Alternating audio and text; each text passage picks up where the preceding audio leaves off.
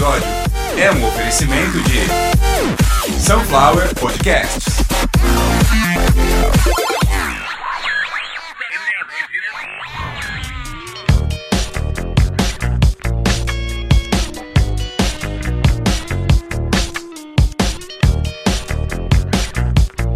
Começando mais uma edição de Caviar uma Ova, que é um oferecimento de Sunflower Podcast, uma usina de podcasts, uma dádiva dos ninjas.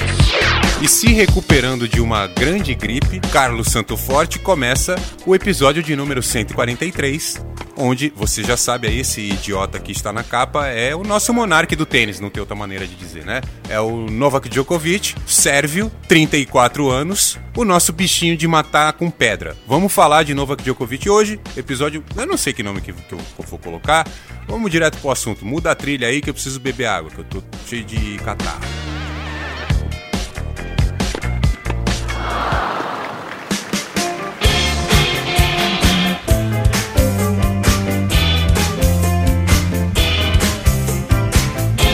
Janeiro de 2022, estamos no terceiro ano de pandemia e algumas pessoas ainda discutem.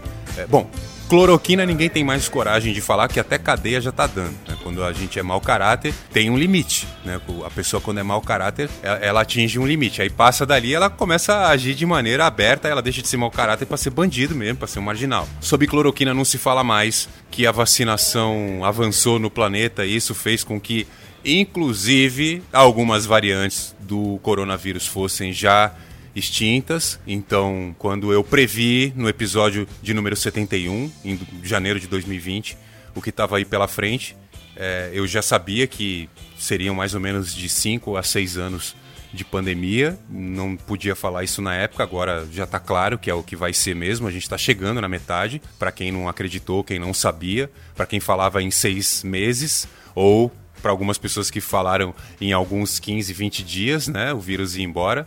E naquela época foi quando eu percebi que, infelizmente, não existe acesso à educação de qualidade para todos os professores. Professores. Então, muitos professores, infelizmente, hoje, eles estão nos colégios e não tiveram acesso à educação de qualidade, então são péssimos professores. Muitos preferem apenas repetir o que estão ouvindo em noticiários e muitos estão acompanhando o noticiário como a maioria que me conhece já vai completar, né? No WhatsApp do capitão.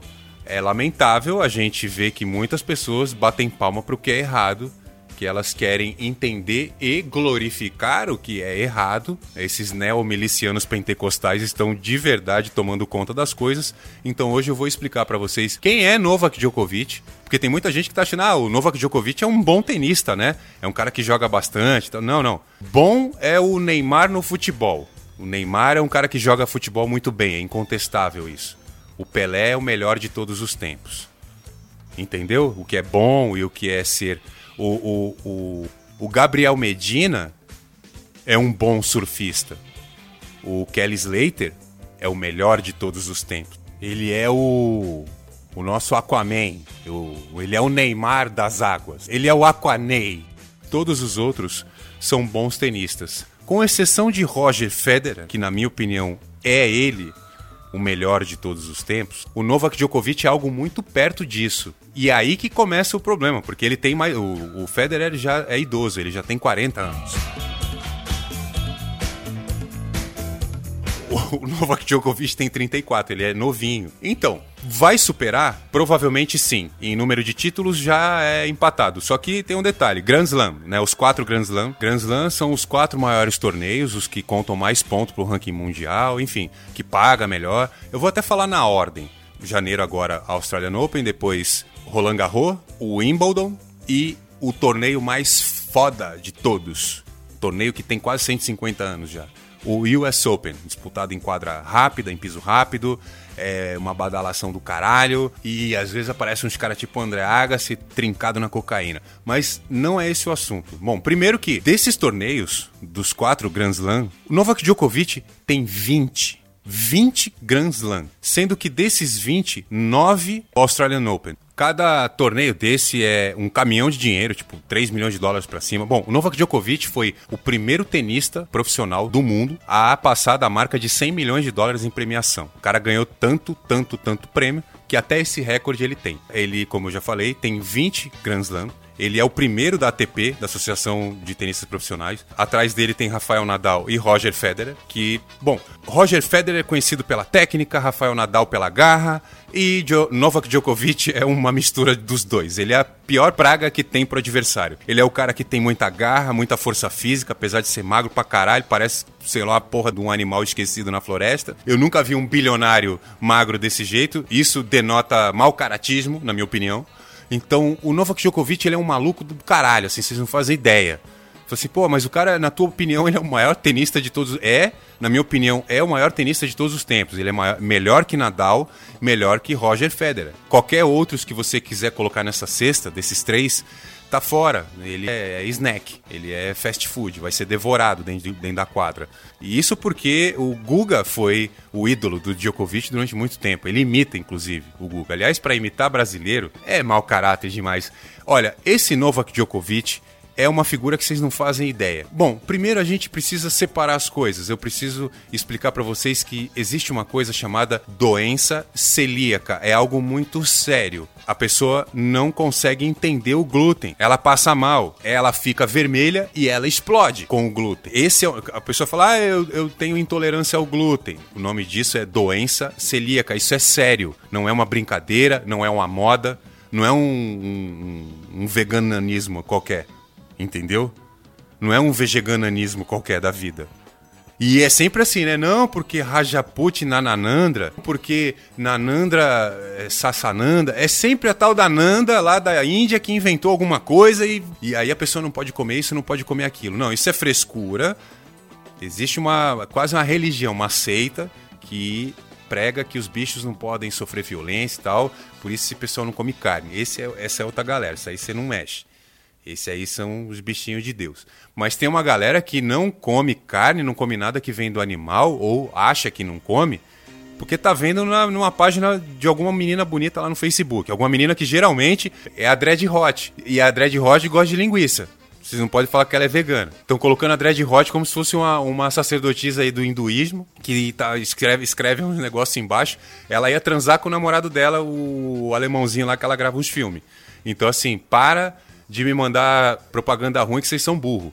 Tem essa galera do veganismo, tem a galera é, é, que, que é séria, tem a galera da doença celíaca, que não pode com glúten. E o que, que tem o Djokovic a ver com isso? O Novak Djokovic, ele tem medo de glúten. Como assim? Medo, ele tem medo. Ele não pode ficar na mesma sala onde tem produto feito com glúten. Ele já chamou a segurança de um evento para remover sacos de pão de forma e de um outro biscoito lá que tinha glúten ele disse que ele estava se sentindo mal e já tinha perdido o movimento das pernas. Inclusive, ele já estava precisando de uma cadeira de roda porque tinha glúten na sala. Onde tem glúten. É a criptonita. Ele é o super-homem e o glúten é a criptonita dele. Se tiver criptonita, super-homem morre. Se tiver glúten, Djokovic morre. Ele alega isso. Ele alega isso, não sou eu. O Novak Djokovic é o cara, para quem lembra aí, que teve um cara na pandemia que pegou um copo d'água e disse que não apenas a Covid, como várias, várias, vários males, várias coisas no mundo, a gente podia curar com a força do pensamento, inclusive água. Pode pegar água da privada e com a força do pensamento você faz aquela água virar potável e pode até fazer a comida dos seus filhos, dos seus pais, dos seus parentes com essa água. Eu não tô brincando. O Novak Djokovic é esse cara. Ele não sabe explicar o porquê, mas ele acredita nisso.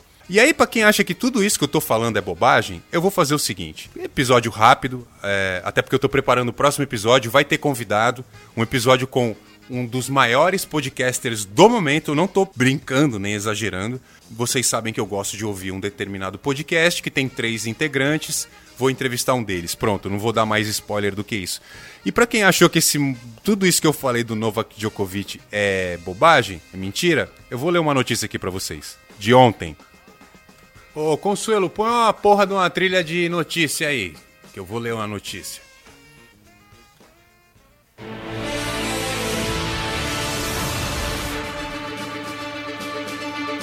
Novak Djokovic detém 80% de empresa que busca tratamento alternativo à vacina. O presidente da empresa confirmou a negociação à agência Reuters, mas não divulgou valores.